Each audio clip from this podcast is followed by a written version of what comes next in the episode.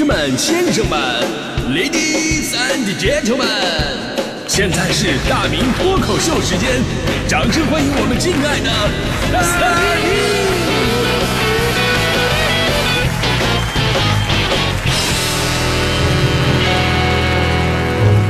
好，欢迎各位来到今天的大明脱口秀，我是大明。呃，这一阶段呢，咱们脱口秀更新的速度确实有点慢了啊。以前呢是每天一期啊，今年疫情开始这一阶段呢，呃，一周三期，那偶尔两期，这一个月是遥遥无期，就是你没办法。但你得听我解释到底是为什么，这这毕竟是有原因的嘛，对吧？因为跟台里合作，最近呢，我做了一个脱口秀的子品牌，叫做百家争鸣，专门讲这个诸子百家的。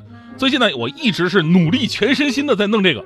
所以把原来的脱口秀给耽误了啊，是这么回事儿对，这就是我在咱们脱口秀这块的一个解释。对，啊，当然了，这个最近百家争鸣也没有更新啊，他们也问我为什么了。我说我最近一直在努力的全身心的弄大明脱口秀，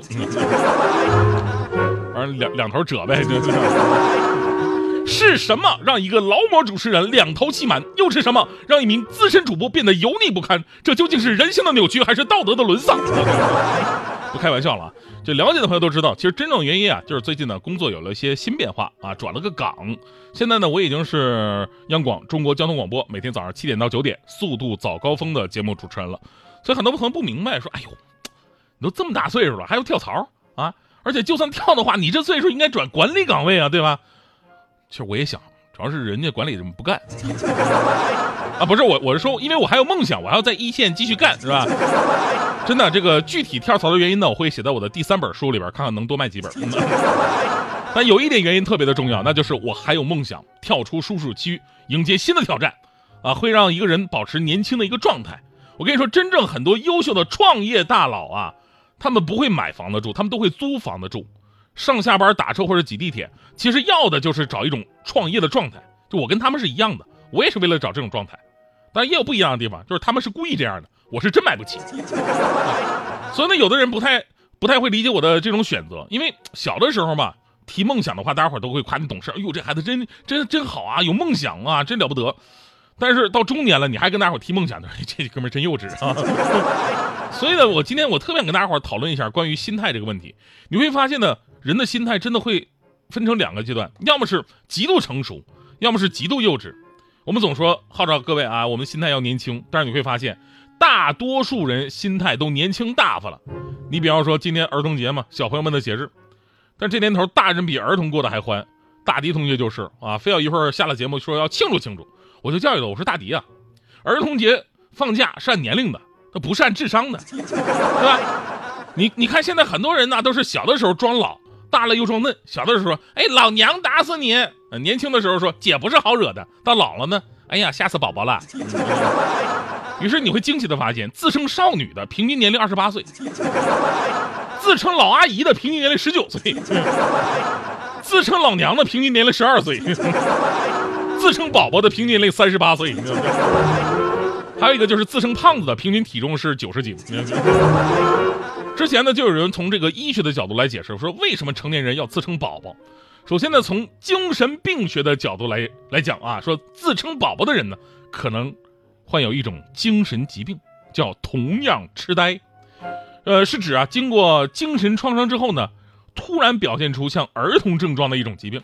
这些儿童样的症状呢，包括幼稚的语言呐、表情啊、动作呀，患者常常以宝宝自居啊，志气十足，而且表现的非常明显。但大家伙不要害怕啊，我相信，呃，大多数朋友自称宝宝应该不是这样的一个原因。从心理学上来讲，自称宝宝很有可能是由退行心理所引起的。退行心理呢是一种心理防御机制，是指人们在遭受挫折、面临困难等情况的时候呢，放弃已经学到的比较成熟的技巧或者方式，而以那种比较幼稚的态度，选择早期生活阶段的某种行为来应对当前的这种状况，以此降低自己的焦虑感、挫败感、不安等负面的情绪。啊，这还是一个比较靠谱的解释。呃，具体解释呢，我我我觉得给大家伙举个例子吧。我认识一姑娘，啊，这姑娘呢平时属于特别能玩那种的。但是有一天打雷，打雷呢，然后这哥们儿这姐们儿 就发了个朋友圈，说么哎呦打雷了，吓死宝宝了啊，整的那个弱不禁风那出，我我我当时我就心里纳闷啊，我说你晚上去三里屯夜店，那高音炮低就是低低音炮子啊，叮当乱响，然后也是一闪，夸夸夸夸的，哎，我怎么就没见你怕过呢？你也跟那儿叫叫叫，也摇的特别自信。前两年呢，结婚生孩子啊，生完孩子以后老实多了，但是呢，这姐们总有点疑心病，我也不知道是不是产后抑郁啊，总是觉得自己的孩子长得不像自己，特别担心是不是抱错了，是吧？然后有一天还发了一条朋友圈，我看了八遍我才看明白，说宝宝心里苦，宝宝现在担心的是宝宝的宝宝不是宝宝的宝宝，如果宝宝的宝宝真的不是宝宝的宝宝，那么就吓死宝宝了。绕口令啊！其实呢，在自称宝宝之前呢，这类装嫩的现象早就已经存在了。一九八五年，英国《泰晤士报》上面有一篇文章就发明了“装嫩一族”这个专有名词，专门指在那些那个年代啊，年龄超过三十岁，行为举止却像少男少女的人。这种装嫩呢，不仅是简单的嘴上说说，更加体现在他的衣着打扮呐、呃为人处事啊、兴趣爱好等方面。而如今的这种装嫩呢，已经成为很正常的一种社会现象了。你看现在有个调查啊，说在德国呢，有百分之二十的玩具是大人们买回家给自己玩的。韩国的一些什么无线电遥控玩具的销量啊，每年都在以百分之五十以上的速度递增，消费主力都是成年人。而在日本，那不用说了，满大街都是卡通漫画形象，各种成年人的 cosplay。中国那就更不用说，中国你看各种游乐场玩的最最最欢的，躺着哈喇子，这都是这个过山车都都是成年人。成年以后吧，或许正是来自社会、工作、家庭等各方面的压力，让我们不得不收起了自己的幼稚跟天真，而偶尔的放纵呢，也确实能让我们有一种暂时逃离现实的感觉。事实上，只要无伤大雅，这种暂时性的退行心理不仅是正常的，而且在某种情况之下呢，是极有必要的。但是，咱们说啊，如果一个人在遇到困难的时候，总是利用这种退行心理去逃避现实问题，或博取别人的同情，那很有可能会发展成为某种心理疾病。所以说，宝宝们啊，归根到底，咱们还是要强大起来，因为真正的宝宝，人家是不缴纳五险一金的。啊、其实还有另外一种情况，那就是处在恋爱状态当中的人，真的你会发现啊，fall in love 真的是特别容易让人变得幼稚。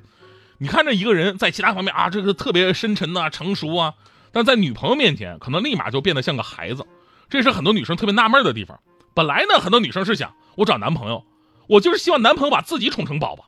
怎么到头来，我找个男朋友竟然有了做母亲的这种感觉？啊，其实这很正常，真的啊，千万别嫌男生太幼稚，那是他喜欢你。